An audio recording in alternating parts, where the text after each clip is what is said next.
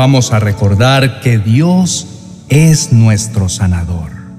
Los primeros pergaminos del antiguo Egipto reconocen un gran número de remedios medicinales y evocaciones inventadas y experimentadas por sus médicos y también curanderos. Así que los israelitas que salieron de Egipto con Moisés seguramente estaban acostumbrados con todos estos remedios y métodos, ya que habían vivido en esa tierra por 430 años. Su conocimiento de Dios hasta entonces había sido por encima, por lo que aún no conocían ni habían vivido lo hermoso que era Dios y su increíble poder, la majestuosidad de su poder y presencia. Por ejemplo, en Éxodo capítulo 15 fue la asombrosa división del Mar Rojo delante de la comunidad israelita junto con Moisés. Lo más insólito de esto es que después de ese increíble milagro, ellos comenzaron a quejarse y tenían muchas amarguras por las aguas de Mara. Entonces, en respuesta a esto, Moisés decidió hacer una promesa al pueblo, diciéndoles que si el pueblo escucha la voz de Dios y hace lo que es correcto ante Él, guardando todos sus mandamientos, no les mandaría enfermedades que habían afligido a los egipcios. Y terminó esto que dijo recordándoles que Dios les decía, yo soy el Señor, tu sanador. Increíble, ¿no?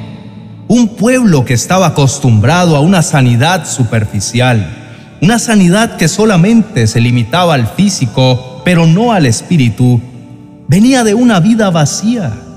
Y al encontrar a Dios y que el mismo Señor les esté diciendo, ¿saben qué? Yo soy su sanador, yo voy a curarlos y yo voy a libertarlos. Esto es algo increíble que supera cualquier expectativa. Créanme que no es una coincidencia el que haya recordado al pueblo de Israel que es el único sanador. Él deseaba que entendieran que no eran los curanderos ni los medios que habían conocido en Egipto la forma en que Él iba a actuar, sino que los iba a proteger de una manera diferente, distinta a la que venían acostumbrados en Egipto, que iba a sobrepasar cualquier momento de una manera sorprendentemente milagrosa. Hoy, como cristianos, podemos elegir vivir una vida de obediencia a su hermosa palabra y perfecta voz. Es nuestra decisión, pero las recompensas de nuestra obediencia siguen siendo las mismas como en los días de Moisés y Josué.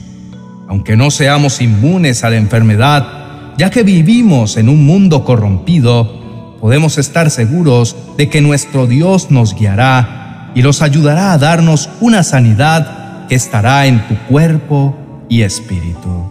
Es tiempo que saques de tu mente esos pensamientos acerca de cómo se supone que debe suceder la sanidad, porque no eres tú, no son tus medicinas, no es el hombre, es Dios quien está frente a ti y te promete que estará siempre a tu lado porque te ama. Tu primera opción no sea ir corriendo al hombre, que sea siempre ponerte de rodillas y hablar con Dios y esperar en Él para que te dirija. Nosotros tenemos que poner de nuestra parte e ir al médico y dejar que Dios nos guíe en cada paso que demos. Pero debemos entender que nuestra salida no está puesta en nuestras fuerzas, en lo que el hombre puede hacer o en los remedios mágicos aún en los curanderos que pueden existir en la actualidad, nuestra verdadera sanidad está puesta en el Señor, está puesta en creer que Él hará todo por ti. Dios murió en la cruz del Calvario por tu sanidad. Él te ama, Él quiere estar a tu lado y quiere que entiendas que la sanidad comienza en la presencia de Él, no en un quirófano, no tomando la medicina, no con cosas que puedan hacerse humanamente, sino en su presencia. Y el resto comenzará a fluir como Dios manda, porque Él te ama y tiene grandes planes para ti. Recuerda que Él es el mismo ayer, hoy y por los siglos. Sus promesas son para siempre. Él es eterno, te ama y te protege. Es tu sanador, tu proveedor y está listo para ti. Y debes confiar en esa promesa. El Señor Todopoderoso está con nosotros y es nuestro sanador. Es nuestra respuesta ante la angustia. Es nuestra fuerza para enfrentar la vida. Él solo nos dice, confía en mí. Yo soy tu sanador y te amo.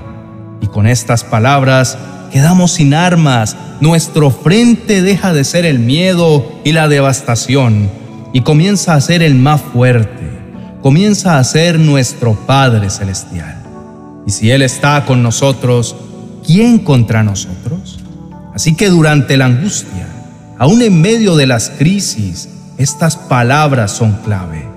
Él pelea a nuestro lado, nos ama y está dispuesto a sanarnos. Recuerda que Él no solo se reduce a una sanidad física, sino que desea restaurar todo tu ser y desea convertirse en tu Padre eterno. Por eso te quiero invitar a que lo busques y no pares de creer en que Él es tu sanador, porque Él tiene grandes cosas para ti y te quiere sanar. Nunca olvides, cuando estés enfermo, el Señor lo sustentará. Suavizará tus males mientras recobras la salud.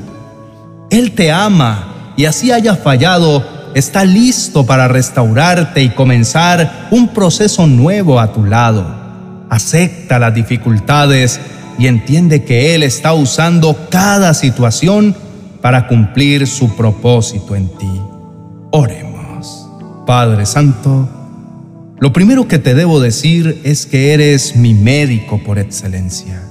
Sé que me dices que si escucho con atención tu voz y hago lo que es recto delante de tus ojos, presto oído a tus mandamientos y cumplo todos tus estatutos, jamás me enviarás ninguna de las enfermedades que enviaste a los egipcios, pues tú eres mi Señor Tú eres mi sanador.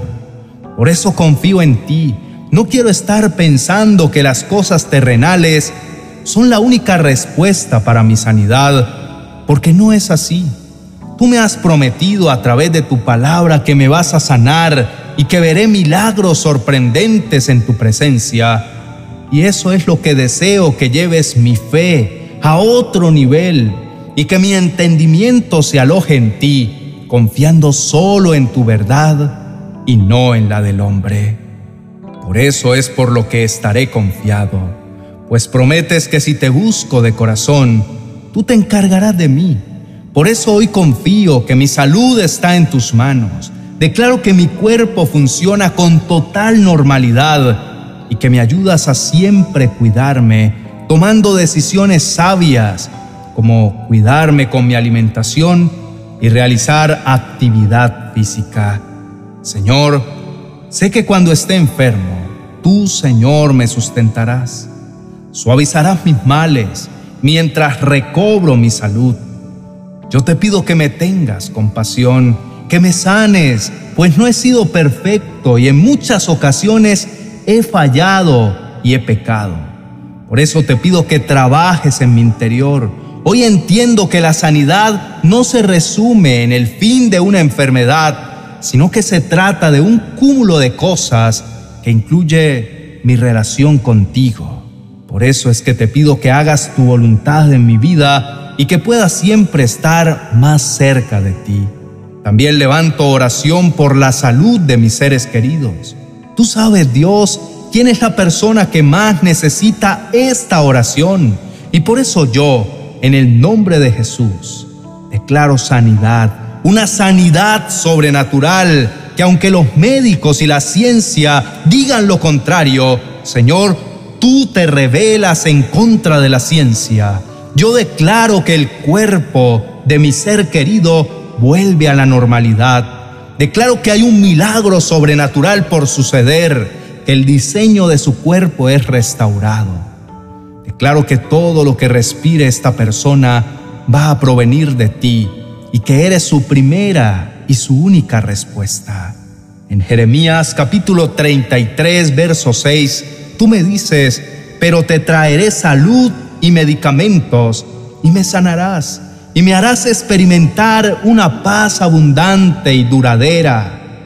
Por eso hoy te digo que no hay dudas en mi interior, porque promesas así las tengo seguras en tu palabra y no hay por qué dudar. Eres mi Padre hermoso. Te amo y quiero confesar que mi vida, mi salud, mi familia y todo lo que soy está rendido delante de ti. Te amo con profundo amor. En el nombre de Jesús. Amén y amén. Dios siempre trabaja a tu favor y está ahí para ayudarte. Así que no dejes de confiar en su palabra y apropiate de su salud sobrenatural. Te invito a que veas la enseñanza llamada La gratitud de un leproso, que impactó mi vida y sé que te ayudará y reforzará la reflexión de hoy. Te dejo el link en la descripción de este video. Abre tu corazón y escucha esta enseñanza con detenimiento, pues Dios tiene grandes cosas que revelarte. Dios te bendiga.